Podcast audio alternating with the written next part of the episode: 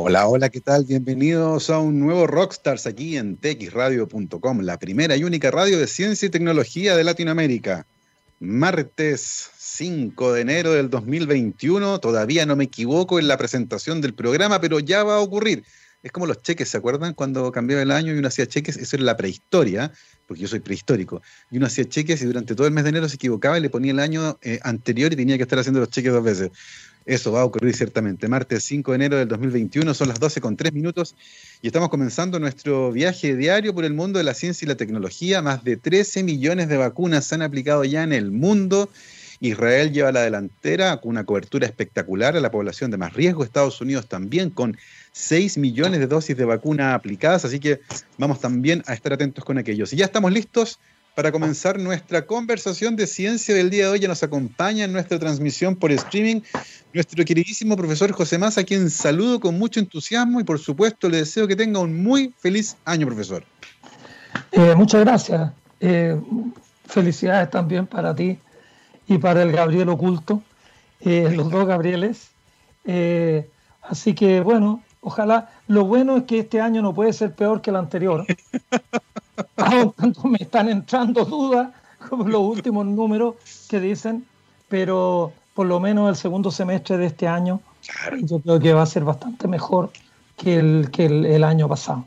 Así que, y por último, ya estamos más preparados, también sabemos más o menos de qué viene, entendemos lo de las mascarillas, lo de las cuarentenas, así que al menos con más información nos va a pillar, va a ser ciertamente un año duro, hasta bien entrado el año, pero bueno, para eso tenemos la ciencia, para que nos calme, para que nos relaje, para que nos haga aprender, Vamos a estar conversando de todo eso el día de hoy y por supuesto de la efeméride que celebramos en estos días, ¿no? El nacimiento de, del niño Dios de la ciencia, ¿cierto? Que nació el 25 de diciembre de un calendario antiguo. Ahí hay algo muy entretenido también con los calendarios. Profesor, cuéntenos un poco quién es este personaje, el cual hemos hablado antes, por supuesto, y que es uno de los gigantes de la ciencia mundial. Sí, claro. Eh, bueno, el, el 25 de diciembre nació en un lugar apartado en el norte de Inglaterra un niño que no tenía papá, porque su padre ya había muerto, y que se, le pusieron Isaac de nombre y era Newton de apellido, pero eso era el 25 de diciembre en el antiguo calendario juliano, pero eso fue en el calendario juliano en 1642. Pero en 1582 1582, es decir, 60 años antes, el Papa Gregorio XIII decidió quitarle 10 días al calendario y con eso constituyó el calendario gregoriano. Se pasó del jueves 4 de octubre al viernes 15 de octubre de 1582. Eso incluso en Santiago, Santiago se funda el 12 de febrero de 1541, pero eso en el calendario juliano. Y habían transcurrido 41 años y ahí se cambia el calendario, lo cambia el Papa, entonces todos los países católicos, España, Portugal, Francia, Italia, adoptan el calendario gregoriano, pero no así Inglaterra, que se demoró más de 150 años en adoptarlo. Entonces, los ingleses vivían, esto del Brexit en el fondo no es nada nuevo, los ingleses no les importaba estar corridos 10 días con respecto a Francia. Cruzaban el canal y se encontraban con que en Francia, si en Inglaterra era el día 1, en Francia era el día 11, estaban corridos 10 días. Entonces Newton, en nuestro calendario, el calendario que usaba eh, España y que usaba Europa en general, nació el 4 de enero de 1643. Hace 377 años nació Isaac Newton. Así que hay esa cosa que eh, es el 25 de diciembre de un calendario, pero corresponde al... Entonces, en casi todos los libros dicen Newton nació en 1642, pero yo siempre digo que nació en 1643 porque ese es el calendario que nosotros usamos para los ingleses. Los ingleses tienen una abreviatura que le ponen OS. Cuando ponen una fecha dicen OS, que es Old Style, el, el estilo antiguo. en Old Style nació el 25 de, diciembre, pero en, el nuevo estilo eh, nació el 4 de enero.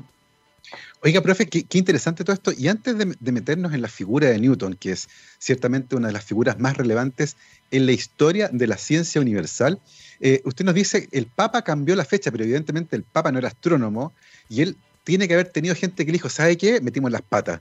El calendario se nos corrió, los movimientos de la Tierra estaban mal calculados y resulta que la fecha no es la fecha. Ese proceso, ¿cómo ocurrió? ¿Quiénes se dan cuenta de aquello? ¿Y cómo termina eh, diciéndole al Papa, ¿sabe qué? Tenemos un problema y el Papa le hace caso, miren, la autoridad le hace caso a los científicos eh, y cambia finalmente el calendario. Bueno, y como todas las cosas, tal como tú lo relatas, nunca el Papa le hubiera hecho caso a nadie. es como que hoy día los, los, científicos vayamos a hablar con los políticos. Eh, cero hola to you, es más o menos lo que te dicen siempre. Pero resulta que pasó lo siguiente. El largo, la longitud del año entre que el Sol está cruzando el Ecuador, en lo que se llama el equinoccio, sí y vuelve a cruzarlo, pasan un poquito más de 365 días. El, antiguamente, uno puede ver más que los equinoccios, uno puede ver el momento del solsticio. Mm. En el solsticio, el sol, por ejemplo, ahora estuvo todos los días en diciembre saliendo más al sur y poniéndose más al sur hasta que como el 21 de diciembre se detuvo, se detuvo. Y ahí en el solsticio de, verano para nosotros empezó, ahora uno puede, si uno tiene un marcador, uno puede, desde un punto uno puede marcar en qué momento fue la salida más austral, digamos, del sol. Mm. Y ahí empezar a contar los días. Y uno más o menos aunque uno lo, eso lo define con, con un día de precisión. Mm. Entonces fue, bueno, ayer no, hoy día tal vez y mañana ya estaba pasadito. Porque lo que ponían, naturalmente, es que ponían un marcador por donde pasaba el sol como cuatro días antes de llegar al extremo y por donde pasaba cuatro días después de estar en el extremo. Otro marcador que era de dos días. Entonces tú cachabas, ah, ya está en el marcador de faltan cuatro días. Eh, en el marcador de faltan dos días, en el marcador en que ahora está ocurriendo y después de vuelta. Y ponían esos marcadores porque, como aprendimos para el eclipse, eh, las nubes no perdonan y nadie decía que no iba a estar nublado en el momento del, del solsticio. Claro. Entonces, por lo menos cuatro o cinco días antes o cuatro o cinco días después, salvaba más o menos. Entonces tú ibas contando los días y 365 días después volvía a pasar lo mismo. Y seguía, pero si tú contabas 10 años, en vez de ser 365, serían 3.650. Pero se dieron cuenta que en 10 años eran como 3.652. Había como un cachito. Y si tú lo hacías durante 100 años, entonces en vez de ser 36.520, era, eran como 25. Al final se fue armando que el, el año duraba 365,25. Sí, 365.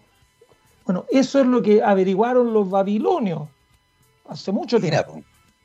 Y cuando Julio César, el calendario romano, era un calendario que tenía 12 meses, partían en marzo con meses de, de 30 días o 29 días para coincidir con la luna.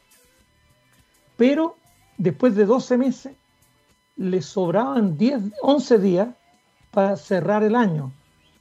Y entonces un astrónomo, Sosígenes, le dijo a Julio César, oiga compadre, regálele un día todos los meses a partir de marzo suba de 30 a 31 y suba de 29 a 30, pero como te estamos repartiendo 11 días, 11, sí, 11 días, febrero, que tenía 29, lo dejaron con 29.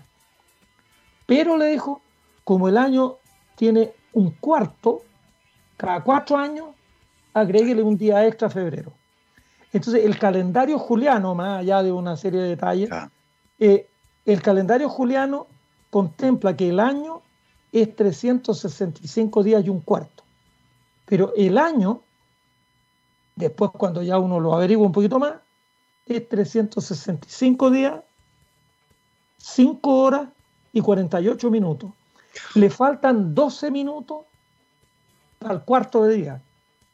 Entonces, el año como patrón le queda grande al, al, año de las estaciones en un cachito, 12 minutos. Al siguiente, otros 12 minutos. Y así el calendario juliano acumula un error de un día cada 128 años. Y ahí está. A Julio César le importó un maní. Claro. No podía importarle menos. Un error de un día en 128 años, nadie se preocupa por eso.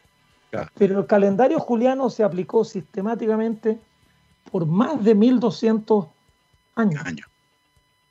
Entonces el calendario se fue corriendo como el calendario en el fondo es como que el zapato te queda un poco grande, Si te queda un poco grande, te sobra un poquito. Pero si ya si un montón de zapatos uno al lado del otro, te va quedando una fracción enorme el zapato. Bueno, iba agregando días de más el calendario juliano.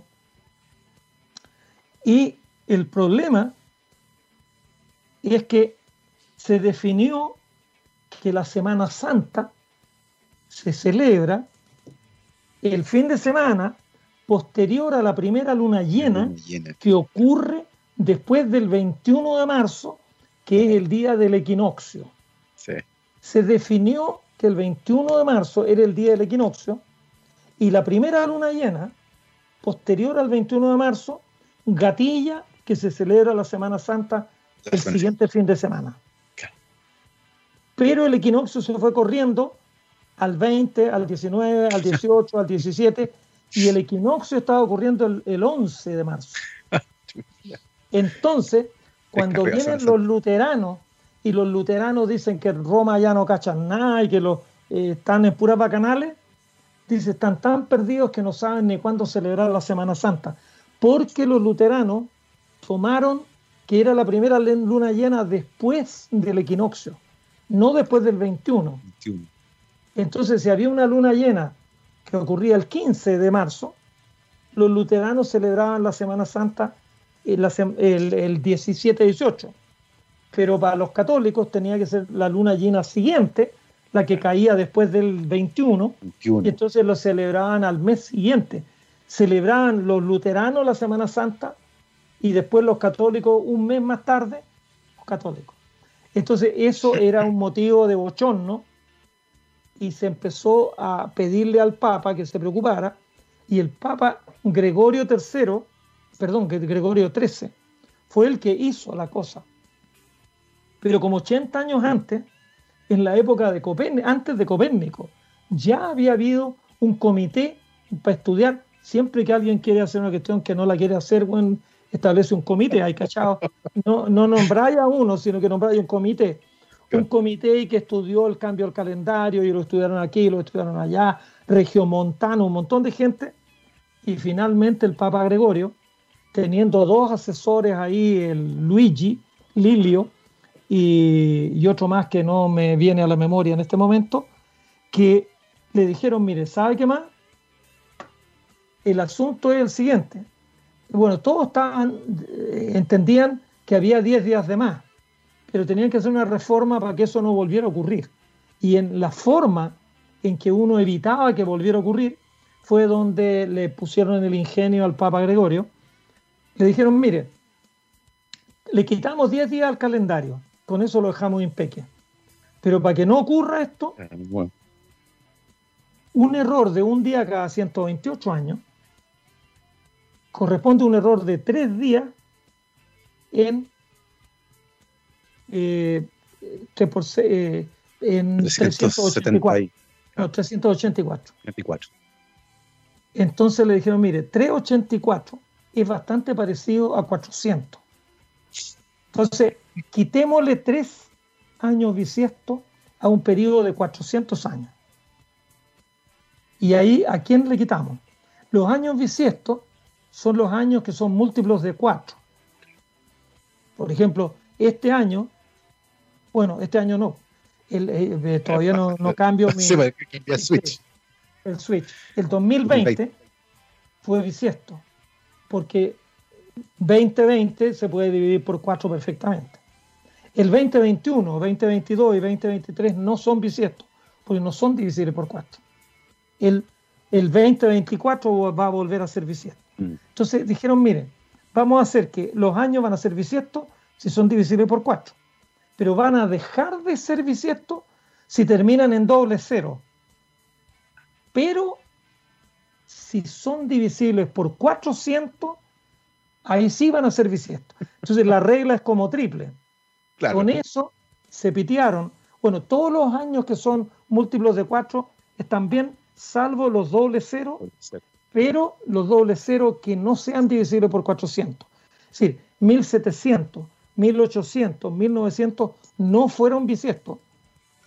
Pero el año 2000, el año 2000 tenía que ser bisiesto porque es divisible por 4, pero tenía que no ser bisiesto porque, porque tiene doble cero, pero es divisible por 400 y volvió a recuperar la categoría.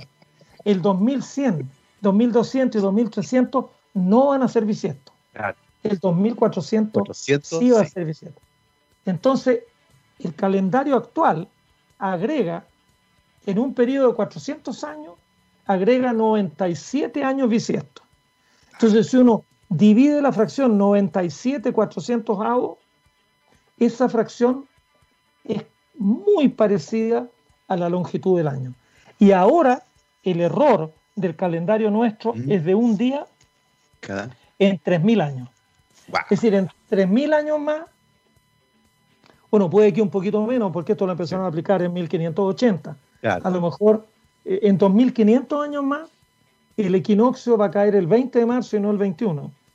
Y en, en otros 3.000 años más va a caer el 19 en vez del 20. Pero, pero por ahí dicen que hay que quitar un año bisiesto cada 4.000 años. Es decir, eh, claro. Eh, con esto de los 400 uno agrega cada 4.000 y por ahí andaría. Pero ya yo creo que corregir un calendario que se va a desfasar en 3.000 años más no le interesa absolutamente a nadie. Sí, ahí sí que sí. Oye, qué interesantísima esta historia, que, que choro ver cómo nos vamos dando cuenta de estas discrepancias entre nuestras convenciones con respecto a cómo medimos el tiempo y la, evidencia del paso del tiempo que medimos, por ejemplo, con la salida y con la puesta del sol. Eh, y es fascinante además cómo se entremezcla esa historia con la religión, con la historia, con las fuerzas de poder, porque tener dos calendarios durante tanto tiempo distintos, ciertamente, debe haber sido un desastre para las comunicaciones, para el entendimiento entre los países, hasta que finalmente los ingleses, ¿cierto?, entran en razón eh, y deciden abandonar el calendario juliano, se suben arriba al calendario gregoriano, aunque, y de hecho me recuerdo que en la época en que cambiaron la moneda, que también era súper complicada. Se acuerda que tenían peniques, chelines, y que no eran, y no eran, y no eran múltiplos de 10, era un penique, eran no sé cuántos chelines, como 12 chelines, y era súper complicado hasta que se pasaron finalmente al sistema decimal. Entonces lentamente se han ido acomodando finalmente también al métrico. Los gringos todavía se resisten, ¿cierto? Usan las libras, las millas, eh, que, ha, que, ha, dado lugar a discrepancias bien interesantes cuando se ha calculado, por ejemplo, recuerdo el caso de la potencia de un motor que fue calculado con unas unidades y tenía que ser con otra y la nave que iba a Marte se fue a las pailas. Así que tremendamente interesante esta discusión con respecto al año y cómo lentamente nos fuimos acomodando a ello. Ahora, eh, toda esta discusión, para los que están enchufando ahora, tiene que ver con el nacimiento de Newton, que nació en un año en el calendario juliano, pero era otro en el, año, en el, en el calendario gregoriano. Hablemos, hablemos de Newton ahora, porque era el tema central de esta conversación, pues. Eh, hablemos de, usted nos contó que era, que era huérfano de padre, eh, háblenos un poco de la infancia de Newton y cómo lentamente eso tuvo tal vez algún impacto en su trabajo posterior, convirtiéndose finalmente en uno de los científicos más importantes de la historia. Sí, bueno, uno siempre puede buscarle eh, rasgos de personalidad a la gente en lo que pasó en su niñez. Eh, Newton era una, persona eh, complicado psicológicamente, era un tipo bastante inseguro, era muy retraído era tímido, no tenía eh, don de líder o facilidad de palabra. Y una de las desgracias, Newton partió con la desgracia que su padre murió tres, meses antes de él nacer. Y la madre, que era una mujer joven, pasaron dos años y tuvo una proposición de casarse con un sacerdote que vivía como a 25 30 kilómetros de Woolthorpe. Y la madre aceptó la proposición. La proposición es esa. Ella tenía veintipocos años y el señor Barnabas Smith tenía cerca de 60. Ah. Era soltero. Era, era un cura anglicano que le está permitido. No, no sé si era soltero o era viudo. Pero el señor este quiso armar una familia negoció con ella o con la familia de ella. Finalmente ella aceptó irse ahí, pero siempre y cuando eh, él le dejara algo de herencia al niño, a Isaac. Fue una transacción semi-comercial, pero donde a Isaac no le preguntaron su opinión y el señor, el Barnabás, dijo, muy bien, tú te vienes conmigo, pero el cabrito me lo dejáis por otro lado. Y le dijo que se lo tenía que dejar a la madre. Y Newton quedó viviendo con la abuela durante toda la niñez.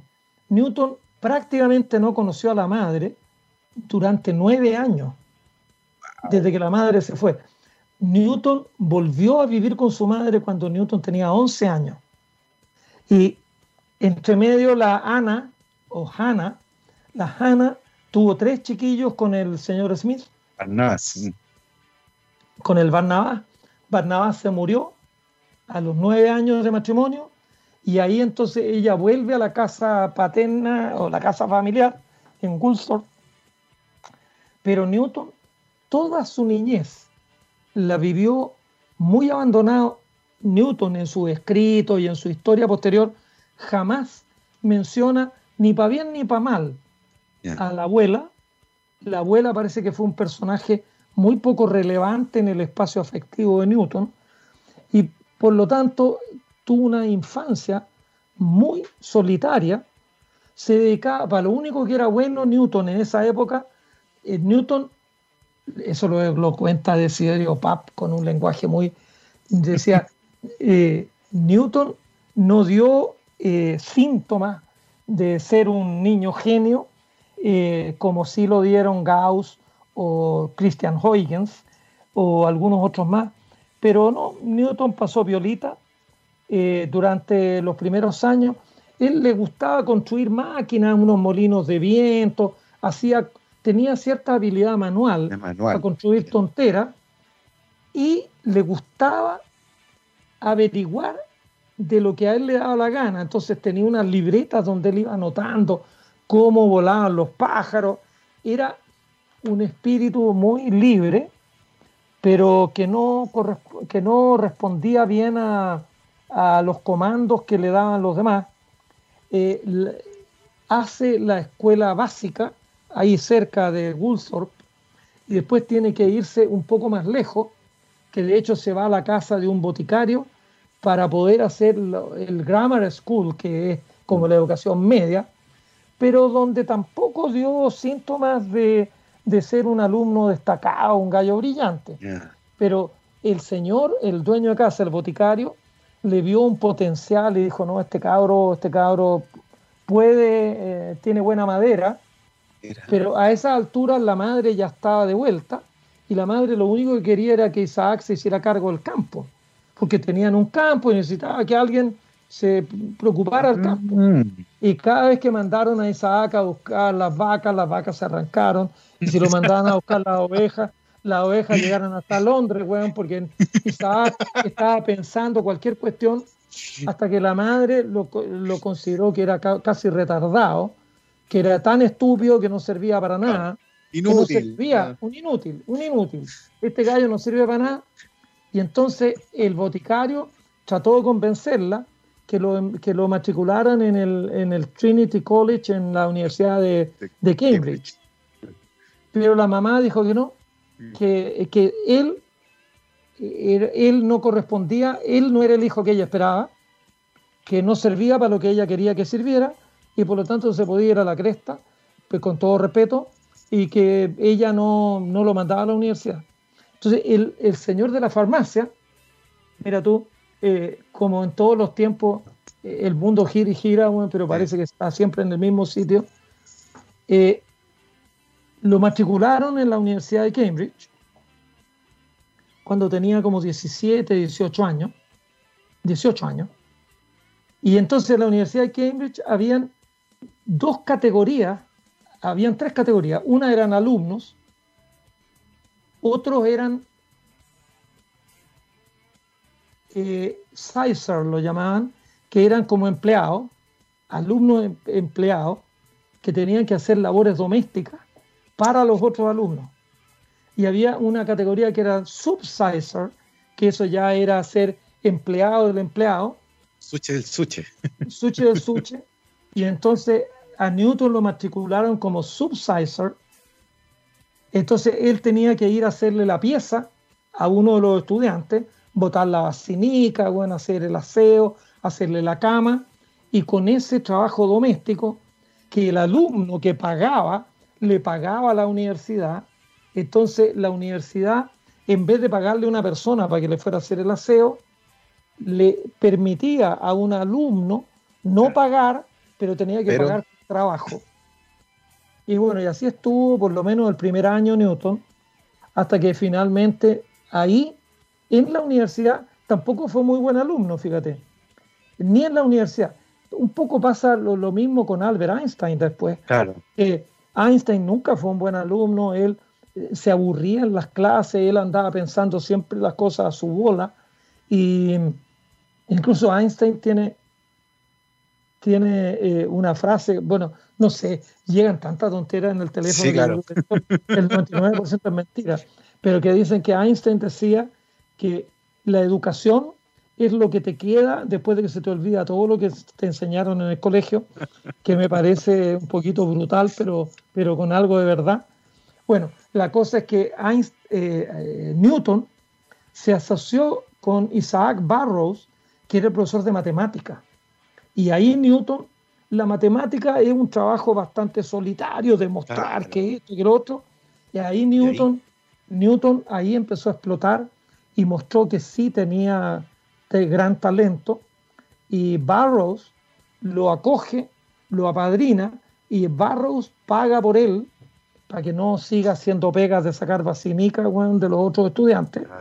Y ahí viene lo que conversamos hace ya meses atrás o años atrás, yo no sé cuánto llevamos en pandemia, Gabriel, pero eh, algún día conversamos de la pandemia que tuvo Londres, la pandemia que tuvo Londres en el año del 65, 1665 a 1667, dos años académicos, la Universidad de Cambridge cerró su puerta y mandó a todos los estudiantes de vuelta a su casa.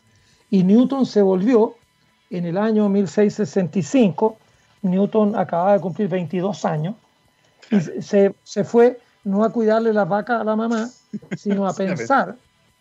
Y ahí pensó la historia de la manzana, que caía la manzana y él veía la luna en el cielo, etcétera, etcétera. Ahí estuvo dos años que pensó la gravitación universal, pensó matemáticas avanzadas, que es lo que se llama hoy día el cálculo diferencial e integral y también experimentos de óptica. Exactamente. La óptica, la matemática y la mecánica fueron algunas de las cosas que inició ahí.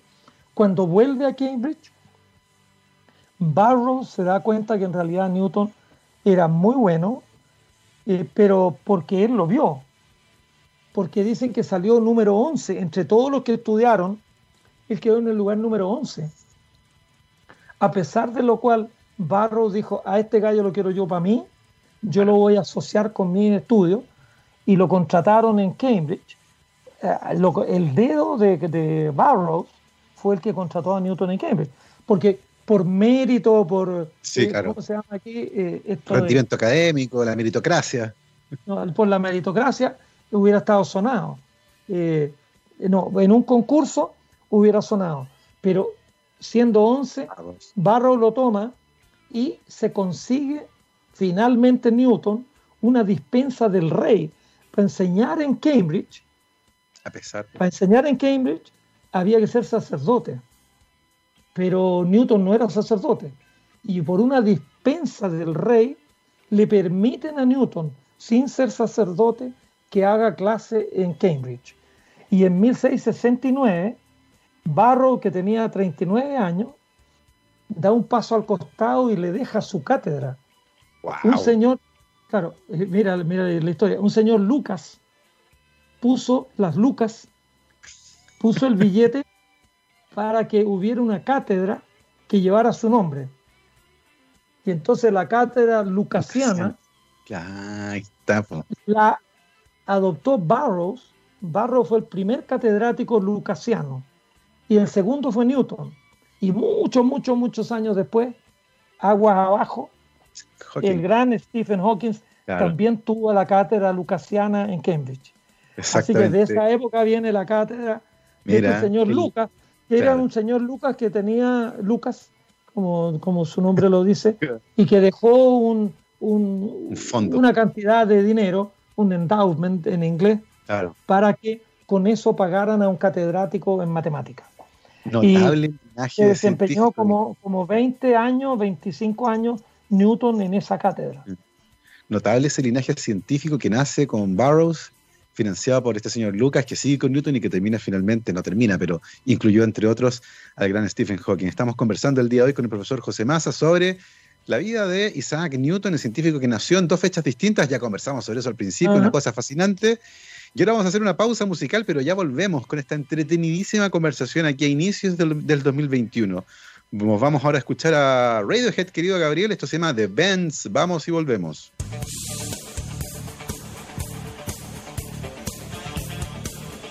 12 con 39, estamos de vuelta aquí en rockstarsdtxradio.com, científicamente rockera, martes 5 de enero del 2021. Nos acompaña, como siempre, la Universidad Aysén, docencia, investigación y vinculación con el medio desde el sur austral de Chile. Para más información, visiten la página www.uaisen.cl y cada semana iremos conociendo historias de investigación en el extremo sur del país de la mano de sus investigadoras e investigadores. Hemos tenido conversaciones tremenda, tremendamente entretenidas. Y el día de hoy, y el día de hoy estamos conversando de Isaac Newton, nos, acompaña el queridísimo profesor José Massa. Estamos hablando justamente de la trayectoria académica de, don Isaac, eh, de los grandes descubrimientos que hizo, se interesó por un montón de cosas, nos hablaba de óptica, Isaac Newton se metió una aguja de coser cuero en la cuenca del ojo y se lo empujó desde adentro porque quería entender cómo percibíamos y claro, vio que cuando uno se deformaba el ojo, cambiaba completamente. Era una cosa impresionante y tiene unos dibujos ahí de cómo se introdujo. Así que fue un, eh, fue un, tipo de múltiples intereses y talentos. Pero si tuviéramos que poner en la balanza, yo sé que esto es muy difícil, profesor, eh, el mayor aporte que hizo, ¿usted diría que va por el lado de esto del desarrollar el cálculo o de la proposición que él hace con respecto a cómo se mueven los cuerpos? Eh, bueno, yo creo que todas las anteriores. Eh, me parece que, el, claro, el desarrollo del cálculo fue una cuestión, es una de las herramientas más potentes que se ha inventado.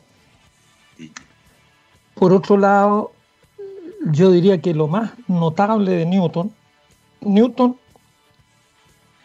en el cálculo tuvo varios antecesores claro. matemáticos que andaban cerca. Kepler hizo cuestiones que ya iban tomando como un tufito a cálculo, pero él finalmente lo consolida, pero en paralelo con Leibniz en, Alemania. De hecho, incluso Leibniz publica primero, mm. publica como tres o cuatro años antes. Eh, y después viene toda una disputa de cuál de los dos fue el que inventó. que el padre, claro. Bueno, pero lo que, lo que yo encuentro más valioso en Newton es que él, en su libro fantástico de 1687, Los principios matemáticas, eh, de los principios matemáticos de filosofía natural, eh, lo que él hace es que escribe, pone por primera vez en la historia la física o la filosofía natural, como él la llama todavía, en unos términos similares a la geometría de Euclides. Euclides escribió en el siglo III a.C. el libro de los elementos, donde pone una serie de postulados, después de esos postulados escribe algunos axiomas y después de esos axiomas empieza a demostrar teoremas que va desarrollando todo el cuerpo geométrico la manera de abordar la geometría, ya no como una casuística, que un triangulito aquí, que una cuestión allá, que hace Euclides, establece la geometría maravillosamente. Ptolomeo, en su obra del siglo II después de Cristo sobre astronomía, usa más o menos el mismo eh, método de, Euclides y pone la astronomía sobre ciertos postulados y mete matemáticas, es decir, geometría en ese caso, de muy buen nivel. Newton, 1500 años después, toma la física y pone postulado, pone axioma y pone teorema y va demostrándolos de uno en uno y mm. todo lo que él va demostrando lo hace a partir de los postulados anteriores. Entonces demuestra, eh, mm. valga la redundancia en el fondo, que la física sin matemáticas no existe. Galileo lo decía, para entender a la naturaleza tenemos que entender el lenguaje en que la naturaleza está escrita, que es un lenguaje matemático. Según Galileo veía las matemáticas presentes en la naturaleza, una idea un poco pitagórica, o en Pitágoras era el que veía que los números estaban en todas partes y las matemáticas estaban en todas partes. Bueno, la matemática es la manera que tenemos de describir relaciones cuantitativas y por lo tanto no es raro que la naturaleza eh, esté con ese sello de la matemática, si la matemática la inventamos a partir de la naturaleza. Pero Newton en su libro pone, porque había habido gente como Christian Huygens, como el mismo Galileo, que ya habían hablado del principio de inercia, pero el principio de inercia sin un contexto. Lo mismo Huygens, el principio de acción y reacción, de que una fuerza provoca, provoca una aceleración. El único principio que nadie había puesto, que ese sí que es de Newton, es la tercera ley de Newton, que es el principio de acción y reacción. Cuando uno está en un, en, un bote y uno empuja el embarcadero, uno empuja el embarcadero para allá y el embarcadero te empuja como una reacción para el otro lado. Que siempre que hay una fuerza, que es una acción, hay una reacción igual y en sentido contrario. Bueno, eso es de Newton. Pero los tres principios de la mecánica, la inercia, el principio de masa y, la acción y reacción, más la gravitación universal, más este, esta vestimenta matemática, él vistió con matemáticas, todo eso, mm. eso lo hace una obra casi inexpugnable. Incluso hacia el final de su libro, él dice una frase que se hizo famosa, cuando habla de cuál es el origen, no, no, bueno, eso del hombre de ah, los hombros gigantes eh, también lo dice, pero esto dice, ¿cuál es el origen de la fuerza de atracción entre la Tierra y la ah, Luna o entre, entre dos cuerpos? ¿Cuál es el origen? Y dice, la verdad es que el origen no lo sé y no formulo hipótesis. Hipótesis non ah. fingo, dice en latín. Hipótesis non fingo no me voy a carrilear porque esta cuestión no lo sé. Y, no se carrilea porque según él, en física, en ciencia, los carriles no le ponen más cuerpo a la ciencia. la ciencia se basa en hechos y en relaciones matemáticas sólidas. Y porque uno, no, yo porque creo, y bueno, después los matemáticos y los físicos posteriores inventaron un artilugio que es lo que se llama el campo de fuerza. Entonces, porque uno dice, ¿cómo la, cómo la Tierra sabe que tiene que atraer a la Luna? Como que la Tierra tuviera un, no sé, una cuerda con un gancho que se la tira a la Luna y la está tirando para acá. Pero entonces de ahí dicen, no, una masa genera un campo gravitacional alrededor y el campo gravitacional interactúa con una masa que va pasando. Entonces, a través de un campo, esta idea de un campo, que también es, una idea medio filosófica, porque no hay mucho por donde agarrarla, se establece la conexión entre una masa y otra. Pero también hay una serie de otros problemas que finalmente llevaron a la relatividad general. Pero el modelo que pone Newton en su libro, que es un modelo, a mi juicio, basado en una buena medida, incluso en escritos tan lejanos como el propio Euclides, demuestra que por una parte la ciencia o el pensamiento científico tuvo una gestación embrionaria, los primeros brotes verdes de la ciencia los vemos en Grecia en el siglo VI, en el siglo V, en el siglo IV antes de Cristo. Después, con altibajos, siguieron apareciendo otras pequeñas cositas, pero finalmente Newton lo pone a un nivel, eh, un nivel muy superior.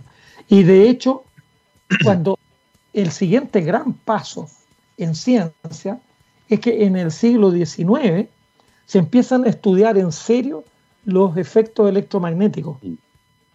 Michael Faraday y algunos franceses empiezan a experimentar con corrientes eléctricas y con campos magnéticos.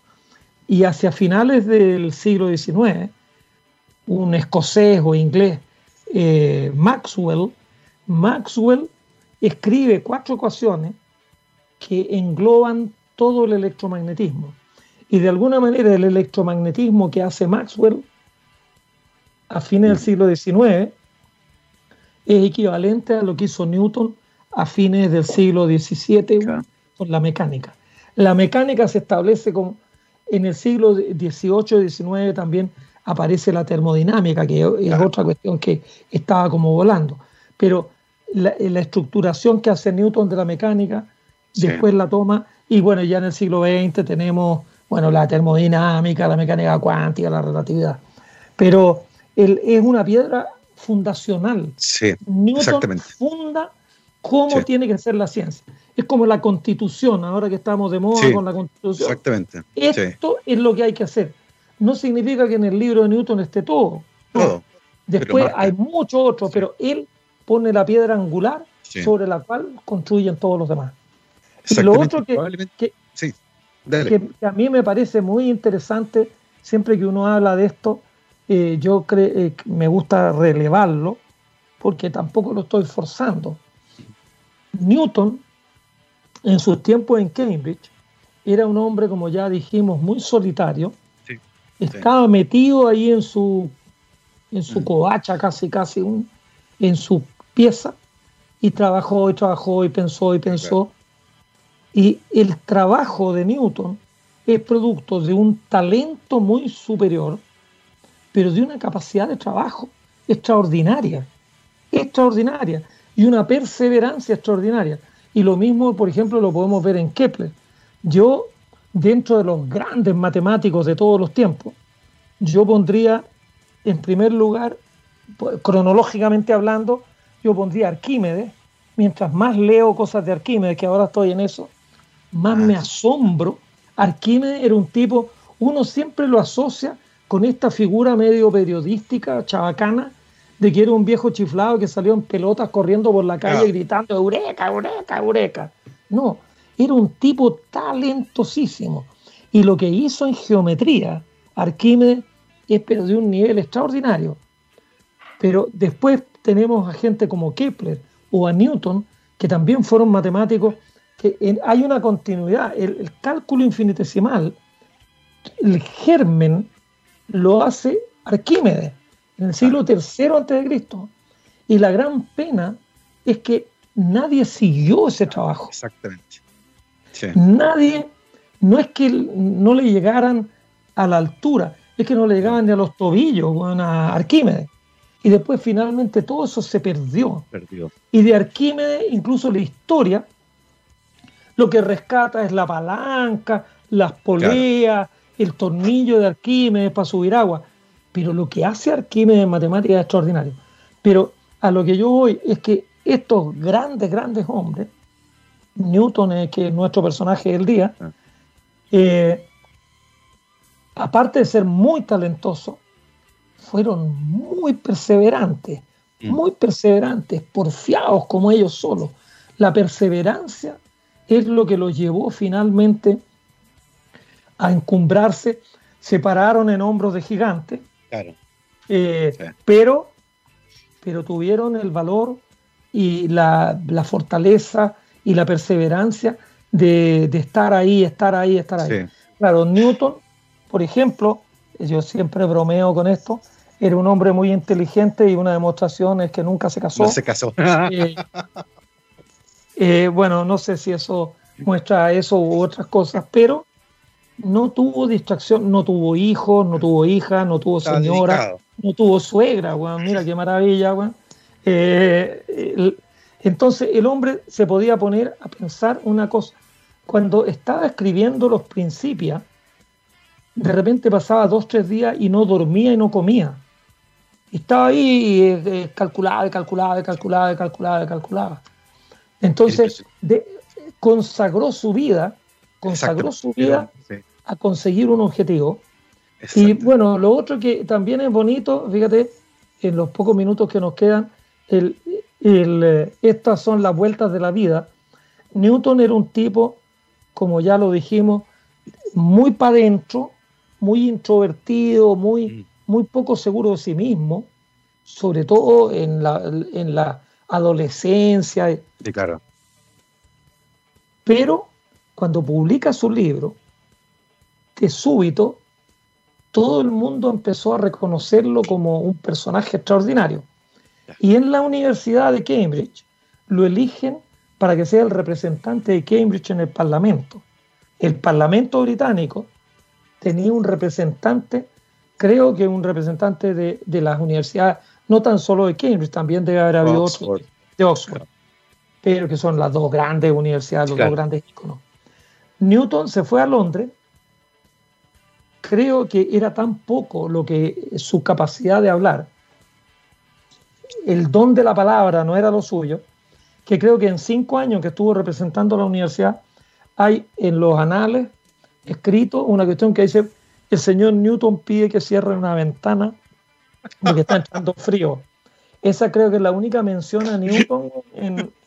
así que realmente él iba a calentar una silla nomás, y tal vez escucharía, a lo mejor, a lo mejor en los pasillos, en la relación uno a uno, era mucho mejor. Pero así de pararse y decir, yo, mire, vengo y digo esto, digo, nada.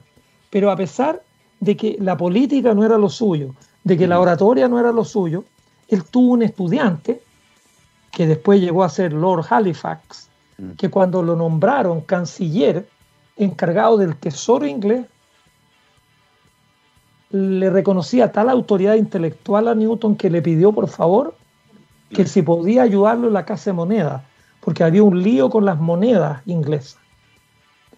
Y Newton, que ya estaba yendo a Londres y que yo creo ya estaba medio apestado en Cambridge, acepta irse a la casa de moneda. Y por otro lado, mira la ironía, él como profesor, jornada completa y dedicación exclusiva en Cambridge, ganaba 100 libras al año y en la casa de moneda partió ganando 600 libras al año, seis veces más. Y después de desempeñarse muy bien, contra todo el pronóstico, porque uno decía que va a interesar la moneda. No, le interesó mucho.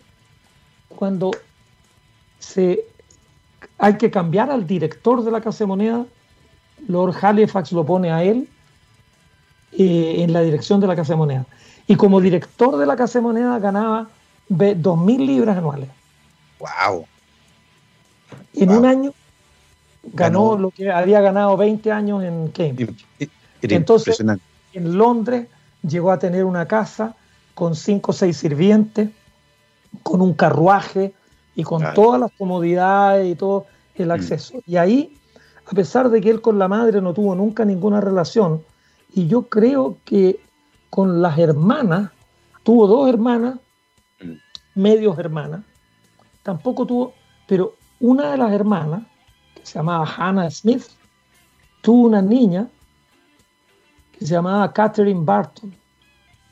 Y la Catherine Barton, por lo tanto, era sobrina en línea más o menos directa de Newton. Y la Catherine Barton era una niña bien buena moza y Newton la invita en Londres, era una chica que tenía veintipocos años, para que fuera su, como su ama de llave en la casa. Entonces él, la casa se la administraba a la Catherine Barton. Y, y entonces en su vejez él no tuvo ningún problema porque tuvo un, un, estupendo pasar. Llegó, su herencia, creo haber leído por ahí que llegaron a ser como, no sé si 60 o 70 mil libras, que era una pequeña fortuna. Sí, claro. Lo que él finalmente dejó en herencia a la Catherine Barton, que era su sobrina y que fue la que lo cuidó y que estuvo con él hasta el final. Después la Catherine Barton se casó y con su marido compartían la casa con Newton y cuando muere Newton ellos quedan en la casa. Y desgraciadamente una de las cuestiones ahí de la historia, el, el marido de la Catherine Barton trata de hacer la primera biografía de Newton, porque él uh. compartieron la casa. Sin embargo, ese compadre como a los 40 años murió y quedó trunca. La biografía, la primera biografía que alguien quiere hacerle es del marido de la sobrina, que sonó, se murió muy joven y después pasaron como 100 años antes de que eh, un señor Webster haga una buena biografía de Newton. Ahora, claro, hay docenas y docenas de biografías de Newton. Pero, Newton tuvo una infancia muy, muy desafortunada, tuvo una juventud solitaria, se fue a Cambridge, ahí explotó, floreció todo su intelecto. Con el, con el libro, Los Principios, eh, llega al clímax, porque además dicen que ahí se desgastó tanto mentalmente que estuvo como cinco años en que eh, quedó como, en mi época se hablaba de surmenage, cuando alguien estaba muy agotado mentalmente. Él pasó por una gran depresión y recién, como en 1692, 94, ahí empieza a recuperar el interés y ahí ya se va a Londres, a, él como que rompe con la academia y se va a trabajar a la Casa de Moneda con una pulcritud extraordinaria. Y lo otro que también, uno de los pecados de Newton eh, era que se dedicó mucho a la alquimia. Él creía que era posible transformar el plomo en oro. Y algunos dicen que precisamente por eso lo nombraron la Casa de Moneda para que transformara el plomo en oro. No lo hizo. no lo hizo. Parte importante del legado de Newton se nota en la abadía de Westminster, donde está enterrado. De hecho, yo estuve ahí hace un tiempo en la tumba de Darwin. Yo estaba mirando la tumba de Darwin y de repente giro a la izquierda y un monumento gigante de Isaac Newton con la tierra arriba, unos querubines. Está la tumba de Newton en un lugar muy, muy especial, ahí en la abadía de Westminster, denotando el tremendo, tremendo estatus que llegó a tener Isaac Newton en su época, porque está enterrado donde están enterrados los reyes y también grandes figuras de la historia del Reino Unido. En la una de la tarde en punto nos hemos dado una vuelta tremendamente entretenida por la vida de don Isaac Newton, que nació un 25 de diciembre de un calendario, pero un 4 de enero de otro, un tema que también estuvimos conversando con nuestro invitado del día de hoy, el queridísimo profesor José Massa, que por supuesto le agradecemos como siempre su buena disposición y traernos tan entretenidas historias, que tenga un muy buen inicio de año, profesor, y nada, muchas gracias por acompañarnos como siempre.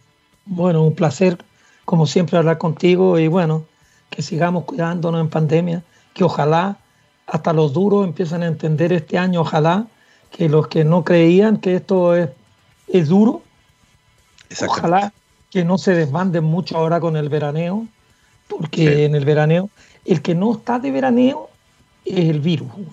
Entonces podemos nosotros salir a veranear, pero el virus va a seguir ahí y, va a empezar a encontrar a uno descuidado y al otro y al otro. Y no queremos tener un marzo en que estemos de nuevo enfondeados en la casa. Así que ya, un placer, Gabriel. Gabriel 1 y Gabriel 2. Gabriel el bueno y Gabriel el malo. El malo. Eh, no vamos a decir cuál es cuál. ya. Gente querida, nos dejamos con nuestro especial de All You Need Is Rock, como siempre, aquí en texradio.com. Nos vamos el día de hoy con The Misfits y comenzamos con American Psycho. Que esté muy bien, chao, chao.